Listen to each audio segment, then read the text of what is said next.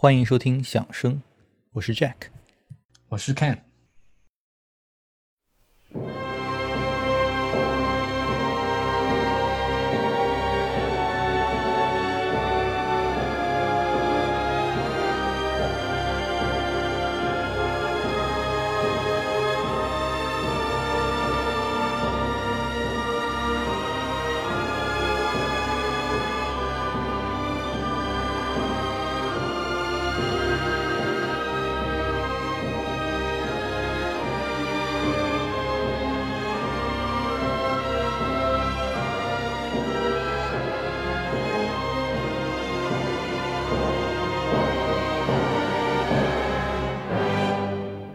今天我们来聊一下德国音乐史上另一位扮演着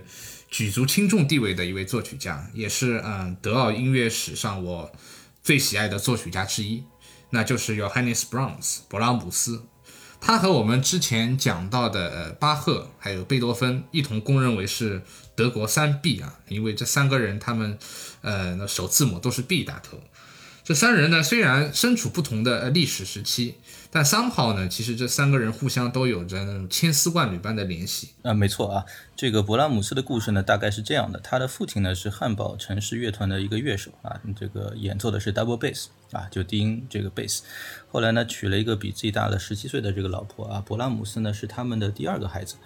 大概率呢，勃拉姆斯是父亲启蒙了他的这个音乐教育。后来呢，他也遇到了一个非常不错的这个钢琴老师啊。据说呢，勃拉姆斯在一八四三年第一次登台。钢琴独奏会，而且取得了相当不错的这个成功啊！还有一个下面做这个美国的星探啊，说我把你包装成一个神童啊，你到美国跟我到美国去巡演。后来呢，也是被勃拉姆斯的这个老师啊，非常有 sense 的这个制止啊，看你要是说这个勃拉姆斯当时被这个打包运到的这个美国，哎，你说会会遭遇什么样的一个下场？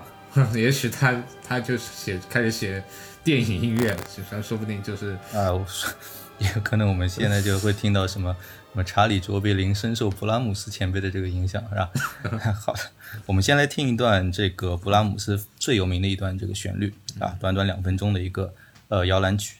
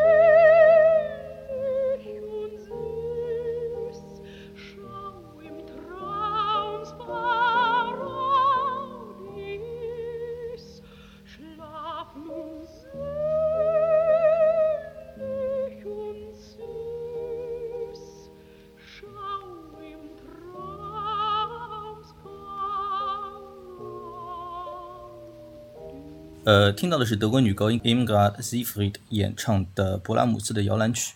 啊那回到勃拉姆斯的故事呢，他后来显然是这个老师啊，教勃拉姆斯这个神童也教不下去了，那就把勃拉姆斯交给了自己的老师，叫 Maxon 啊。呃，这个 Maxon 这个老师就更牛逼了啊，他是贝多芬的呃和舒曼的这个朋友啊，他也非常呃崇拜莫扎特，包括海顿和巴赫等等，可以说是注定要将德奥音乐的这个衣钵啊，呃亲手。交给勃拉姆斯去传承。那勃拉姆斯呢？除了跟他呃弹钢琴啊，弹了一级棒，呃，同时呢也开始大量的这个作曲。后来呢，这个老师 Max 呢，也是鼓励这个勃拉姆斯寄了一包自己做的这个曲，就寄给当时的这个德奥音乐硕果仅存的大师之一，就是 Robert Schumann，呃，也是这个 Max 的这个 personal friend。但是可能因为当时勃拉姆斯实在太没名气了啊，这个舒曼也不是很给这个老师面子，那连打开都没打开就给他退回来了啊。我觉得当时这个气氛也是很尴尬啊。那看来就是从历史到包括到现在，想要抱上大师的大腿，从来都不是一件容易的事。不过呢，就是另外一个大名鼎鼎的人物，很快就发现了勃拉姆斯他的天才。那就是我们之前聊过和门德尔松他一起呃复兴了贝多芬小提琴协奏曲的约阿希姆，他们俩一相遇后便建立了呃终生可以说深厚的友谊，啊，包括勃拉姆斯之后在写小提琴协奏曲后，可以说约阿希姆他在呃帮助了勃拉姆斯太多，呃两个人在之后的音乐生涯里呢也是经常的合作。然后，约阿希姆对勃拉姆斯的评价呢有一个非常有意思的。一句话，他说：“Pure as diamond, soft as snow，就是像钻石一样纯洁，像雪花一样柔软。雪花一样柔软啊，soft as snow。嗯啊，这个评价真是让人难以想象两人之间发生了啥啊。好的，我们今天来再欣赏一下在勃拉姆斯生涯早期啊创作的一个钢琴三重奏，作品号是八啊，那其中的第二乐章。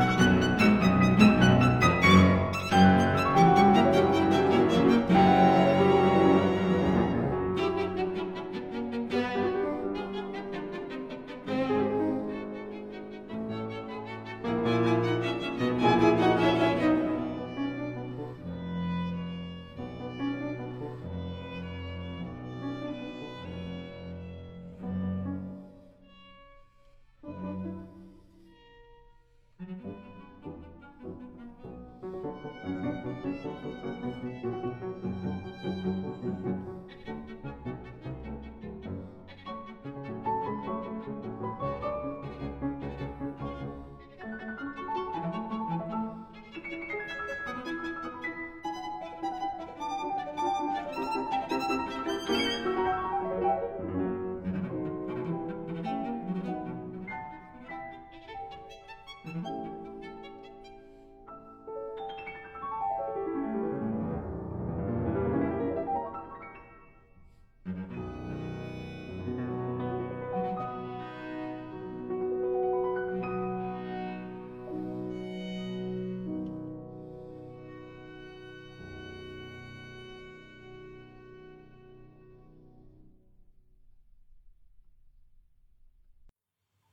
勃拉姆斯第一钢琴三重奏的第二乐章，演奏是由这个伊曼努尔·阿克斯担任钢琴，卡瓦克斯担任小提琴，马友友担任大提琴，这样的一个三重奏组合。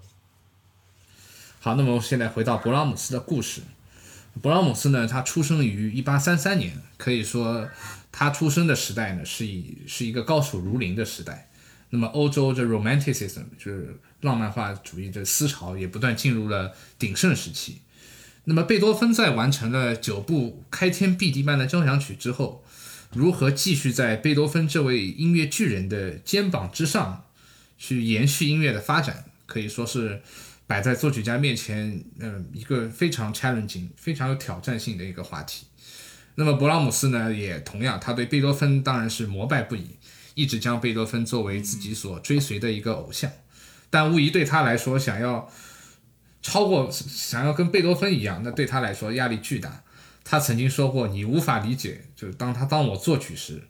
都会听见背后有巨人的脚步声时，心中是怎么样的感觉。”勃拉姆斯呢，他也是呃，天生是个十分小心谨慎的人，因此他在早年他完全不敢出版任何交响曲或者呃弦乐四重奏。因为这两种音乐题材呢，在贝多芬手里都都达到了这种超凡入圣，对吧？就那种炉火纯青的境界，这没法搞了，是吧？这个贝多芬的确是非常的不给后人这个留活路啊。他死后的很长一段时间之内，我甚至觉得德奥音乐经历了一段这个低迷期啊。呃，浪漫主义运动在德奥以外啊，像这个博劳斯有一个瓶颈。啊，对对对，那段时间其实你看不到什么交响曲的这个出现啊，正儿八经的交响曲，你只能说，比如说德奥之外的那些伯辽兹啊，呃等人在引领着他往结构更加自由啊，内容更加具象的这个标题化的这个音乐。那个方向上发展了一会儿，那也有一些这个杰作是吧？波辽斯的那个什么幻想交响曲，但坦白说，我觉得这也不是个办法啊。对于这个呃德奥的这个正统的交响曲创作来说，那如你所说呢，这个勃拉姆斯他自己一直不敢写交响曲啊，整天搞钢琴啊、室内乐啊，歌曲也写了一堆啊。此外的话呢，就是钢琴演奏，那这些的确做的太优秀了啊。他后来终于有一次这个机缘巧合，他有机会呃去舒曼的这个家里去演奏这个钢琴。那会儿这舒曼也是应该是已经在他的杜尔杜塞尔多夫时期了啊。舒曼那那会儿已经精神病发作，接近晚期了啊。听，啊这个听了几秒这个勃拉姆斯的音乐之后呢，他是兴奋的不行啊，把他的这个老婆，也就是人类历史上最伟大的钢琴家之一啊，克拉拉舒曼啊，很多人说克拉拉舒曼的这个钢琴演奏在人类历史上应该是可以排前三的啊。呃，他把克拉拉舒曼叫了过来啊，一起听，夫妻俩都听的是这个。呃，如痴如醉啊！很快，这个勃拉姆斯就成了他们的这个 family friend。这个舒曼呢，还亲自写文章赞誉勃拉姆斯，说这家伙就是啊，genius of the future 啊，未来的音乐天才。那呃，在此时此刻呢，可以说是勃拉姆斯终于得到了啊，这个老一代大师的这个钦点啊，整个音乐界也是 all eyes on Brahms。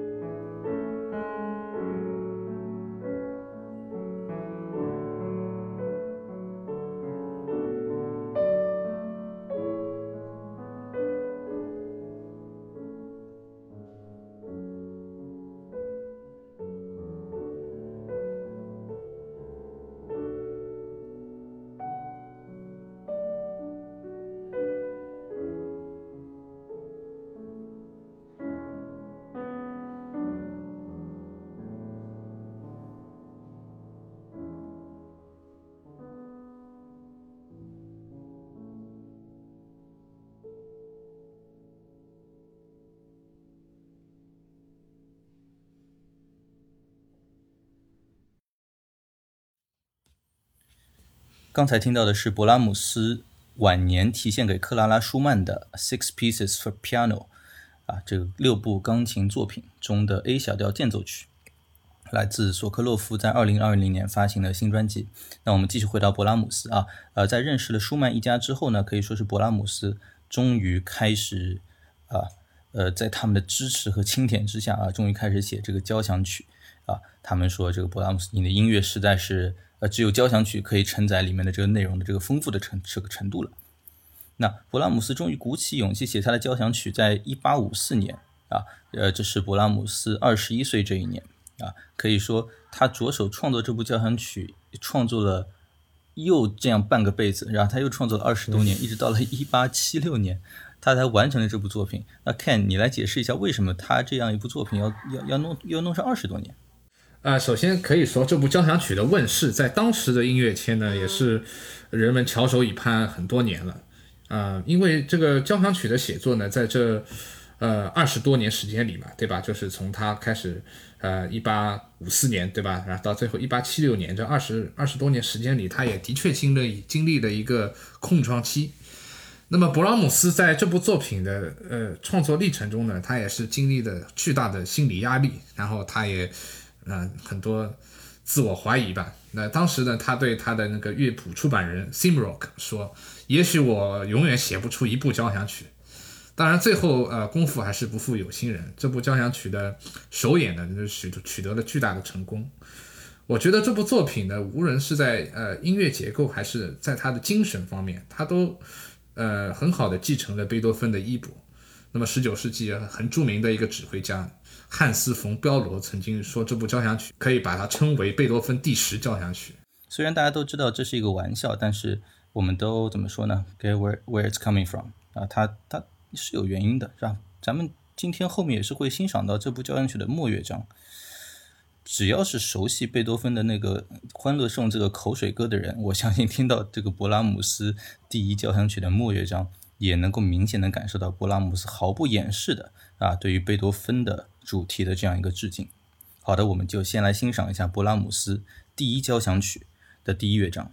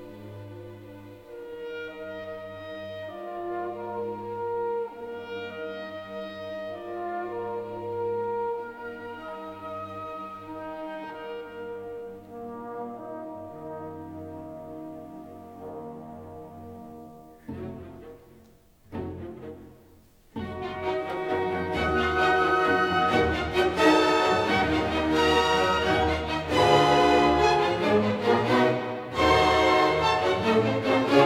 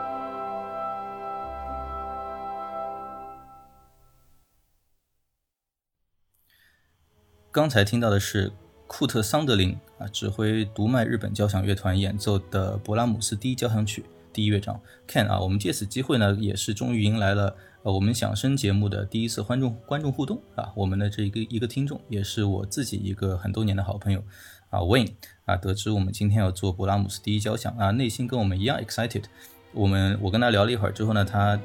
我觉得他有太多想分享的了，我就灵机一动，我说你要不发一段这个语音来啊，我加到我们的节目里面去，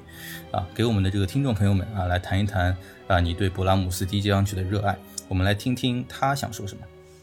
胡老师和 Ken 两位好，我是 Wayne，今天聊博一非常 excited，特此发来贺电。我是勃拉姆斯的铁粉，最开始我是通过贝六贝九喜欢上交响曲这个题材，后来顺着交响题材依次的听。就自然的听到了勃拉姆斯的第一交响曲。第一次听完的感受是，勃拉姆斯不是那个写摇篮曲的吗？怎么能写出这么强壮的音乐？听多了以后，我记忆最深刻的就是第四乐章，在展开部结束的高潮，那个震耳欲聋的不协和和弦，他自己奏着奏着就消解变成了一个和谐的和弦，变成了一个 C 大调的和弦。而这个转变，它不是通过。呃，引入一段强势的欢快旋律去覆盖这个话语权，而是通过直面它最核心的矛盾，这个这个这个悲剧，然后通过通过转悲伤为希望的方式，呃，达成了一种非常高明的呃音乐和解。每次听到这里，我都我都几乎落泪。这部交响曲陪伴了我考托福和考 GMAT，呃，一年多的全过程，给了我很大的精神力量。我个人推荐一下 D.G 出的约胡姆和柏林爱乐勃拉姆斯交响合集里的博弈，那个应该是五十年代的录音，他的演奏非常好。最后祝响声越办越红火。好的，感谢 Wayne 啊，Wayne 他很喜欢这个文学，所以对这个音乐的点评也是相当的有深度啊。他还提到了这个呃托福 GMAT 的这个考培啊，让我。回想到了 那那些年我在新东方做老师的这个经历啊，我也是这个通通过做老师结识了你们这样一帮这个非常有音乐、非常应该说精神丰满的这个一些朋友呃。如果有更多的朋友想要给我们这个留言、跟我们互动的话呢，也是可以在我们响声播客的公众号啊，在后台回复就可以。好，那么说到说回这部交响曲呢，也不得不提到呃布拉姆斯的另一位好友。汉斯里克 Hanslick 呢是当时奥地利非常有名的音乐评论家，那么他对勃拉姆斯的事业呢也是极力的支持，对于勃拉姆斯他想要回归传统的这个想法，他也是非常的认可。那么勃拉姆斯在第一交响曲中的确可以看到太多贝多芬的影子了，比如在这个调性上，他就首先运用了呃贝多芬常用的 C 小调，那么大家所熟知的贝多芬命运交响曲就是 C 小调。那相信大家从之前播放的呃第一乐章中就很能能很明显感受到这种和命运抗争的这种元素。那么最后的第四乐章这个终曲 finale 呢，可以说是这部交响曲的一个核心。呃，勃拉姆斯首先他写了一个长达三分多钟的一个影子，呃，其中比较特别的呢是那个他给乐团的圆号声部，他写了一段非常雄伟的一个独奏片段。呃，布拉姆斯他自己曾说这是来自阿尔卑斯山的号角声。我个人觉得呢，他好像，嗯，在那片混沌，在那黑暗中出现了对那种希望的一个召唤。那么在这段阴郁的影子铺垫后呢，他终于引来了这个由弦乐做出的这个主题。在句法上呢，就是和贝多芬第九的欢乐颂呢就非常接近。连布拉姆斯他曾自己都嘲笑这么说，连傻子都听得出来，这像贝多芬欢乐颂。啊，最后这个乐章呢，它就结束在光明的那个 C major C 大调上，也延续了贝多芬从黑暗走向光明的这样的音乐哲学。